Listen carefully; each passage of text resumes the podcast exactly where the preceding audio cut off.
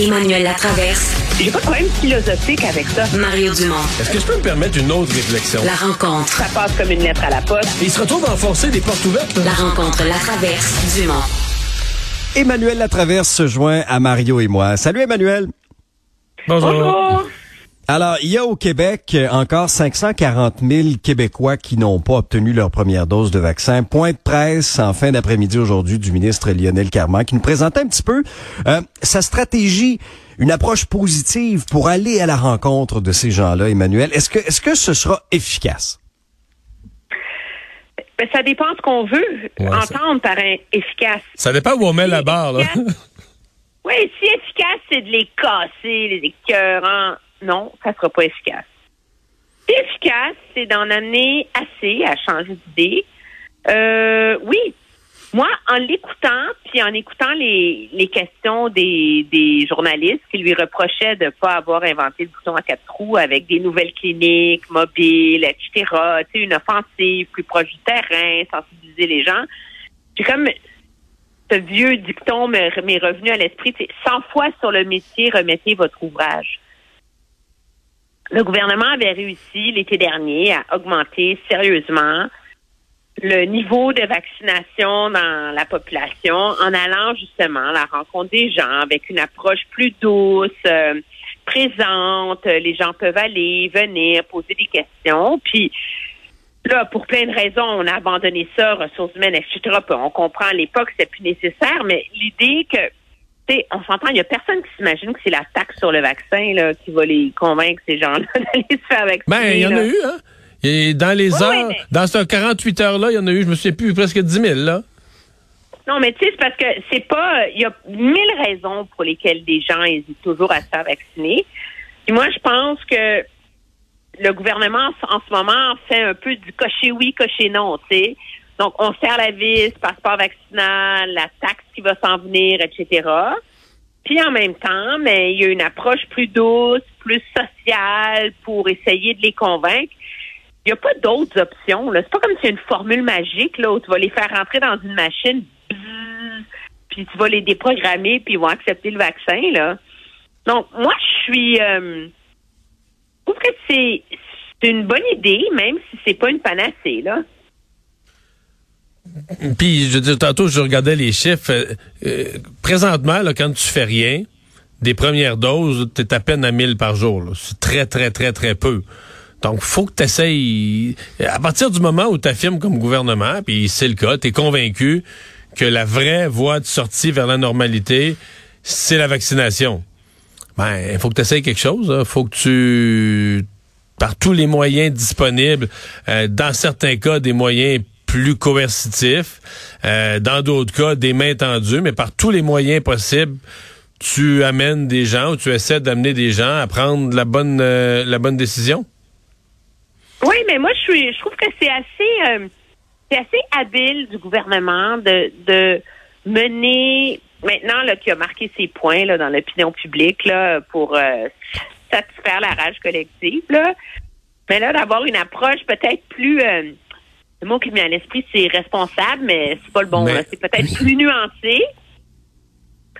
Pour, Mais c'est juste. euh, L'objectif, c'est quoi? C'est ça la question. Euh, je parle en, en chiffres. Ben oui. C'est-tu. Euh, mettons, il y en il en reste 540 000. là. Qu'est-ce qui serait bon? 40 000 de plus? 100 000? ben, c'est mieux que rien. ah non, je sais, dire, mais. chaque personne qui est vaccinée est moins à risque d'aller à l'hôpital. Je veux dire, On se comprend. Mais, mais à quoi? quoi le barème, là? Ouais, mais à quoi on on a dépensé tellement, on a dépensé tellement d'argent pendant la pandémie, là. Sérieusement, là. Moi, je m'en fous, là, que ça Non, mais à coûte, combien, euh, toi, tu dirais que c'est un succès? là? L'opération, euh, c'est ça que j'ai de la misère, moi, à me mettre une barre de dire, parce qu'on se comprend que le 540 000 qui reste, là, euh, c'est pas, c'est pas Oh, facile. non, oui, c'est pas facile, là. Euh, Des health, la vaccination. ben, c'est-à-dire que soit qu'ils sont très, très contre, ou les gens qui vont te dire, ah ben moi, là, je suis pas beaucoup informé, je n'ai pas beaucoup entendu parler, sont très, très, très en marge de la société, là. Tu sais, c'est, mais il faut que tu sois très, très, très quelque chose, parce que t'as un mouvement, tout le monde est allé, c'était super simple, c'est gratuit, c'était offert partout, t'étais bombardé d'informations, on te l'offrait de toutes les manières. Fait que si t'as pas ta première dose à cette date-ci après un an, Euh.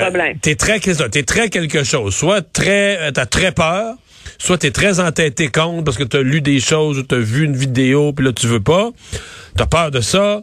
Ou soit que t'es très en marge de la société. Là. Tu parles pas les langues, euh, tu fais partie d'une immigration récente, l'anglais, le français, euh, clic santé, la façon que ça marche, tu es complètement en marge de ça, t'as pas accès aux outils informatiques, à l'information, etc. Mais il faut que tu sois très quelque chose parce que sinon, euh, sinon, à ce date t'es allé là. Oui, mais moi je pense que c'est la raison pour la d'ailleurs pour laquelle le ministre Carman s'est bien gardé de nous donner une euh, marge. Sais, j'en veux 25 000, 50 000, 100 000, 200 000. Là. Je pense que c'est quand même déjà assez hallucinant là qu'au-delà de 90% des Québécois qui ont eu la première dose, là, c'est déjà c'est déjà remarquable. Là. Alors, moi, je pense que prendre du temps pour aller, aller chercher le petit pourcent, la marge ici et là, c'est honorable. Mais c'est pas ça, c'est pas ça qui va changer le cours de la pandémie. Là.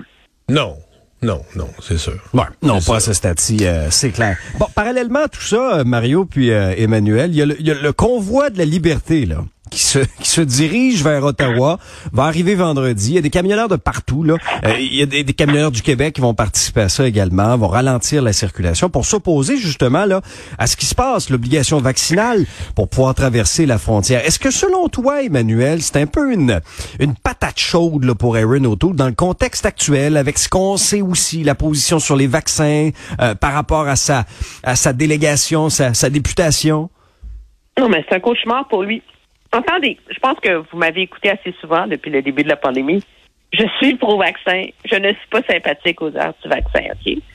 Mais sérieusement, on a passé 23 mois de pandémie à laisser les camionneurs traverser la frontière sans être vaccinés. Sous prétexte qu'ils étaient un service essentiel. Nos enfants n'allaient pas à l'école. OK? Les restaurants étaient fermés, les magasins étaient fermés, on était embarrés chez nous, là. Comme, rappelez-vous où on était, là. Et les camionneurs traversaient la frontière parce qu'ils étaient essentiels à la survie de l'économie collective. Et là, le 15 janvier, ils peuvent plus traverser la frontière sans pas vaccinés. Donc, moi, je comprends le gouvernement Trudeau d'être en accord, d'être conséquent dans sa logique. Là, Mais c'est ça.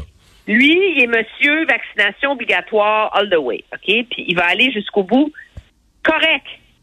Mais il y a un argument à être. C'est pas comme. C'est pas de l'hérésie de dire minute, papillon, là. Ça fait 22 mois que t'es endures, qui traversent la frontière à tous les jours, là. Je veux dire, les deux. Tu sais, il y a 650 milliards de dollars de biens qui traversent, qui sont échangés entre le Canada et les États-Unis chaque année. Le deux tiers de ça passe par nos routes. Donc, deux tiers de 1200 milliards. C'est comme, pensez deux secondes, là. C'est comme, c'est malade le montant d'argent que ces gars-là ont transféré de part et d'autre de la frontière pendant 22 mois. Que tout d'un coup, il faudrait qu'ils soient vaccinés. Donc, il y en a un argument avancé autour de la chaîne d'approvisionnement. Puis tu sais que peut-être que cette mesure-là est excessive, qu'elle est politique. Mais M. O'Toole, il n'est pas capable de l'avancer de manière cohérente. Parce qu'il est tellement pogné avec le reste de sa gang qu'il va jusqu'à dire que, tu sais, genre, c'est une vendetta de Justin Trudeau contre les camionneurs.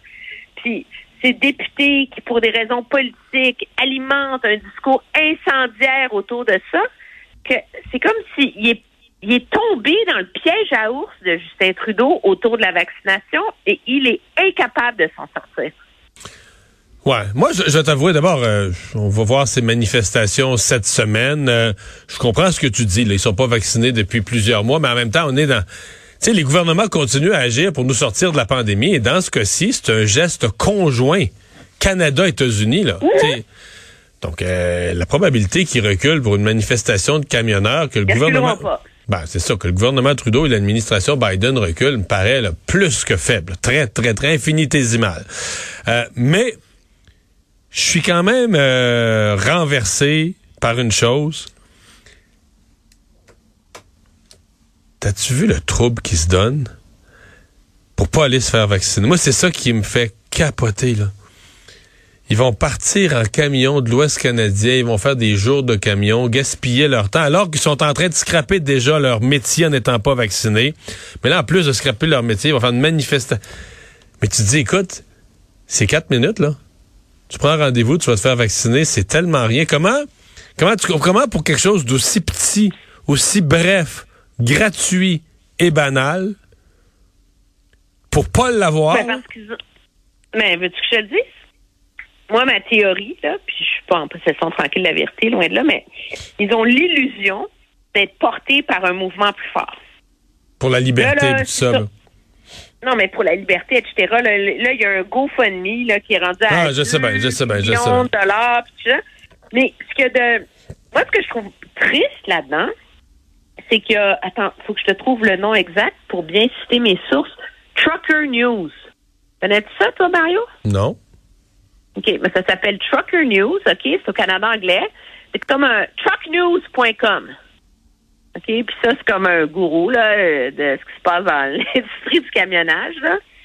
Puis le journaliste James Menzies, parce qu'il mérite vraiment qu'on le cite, a retracé d'où vient le GoFundMe pour les truckers OK. camionneurs.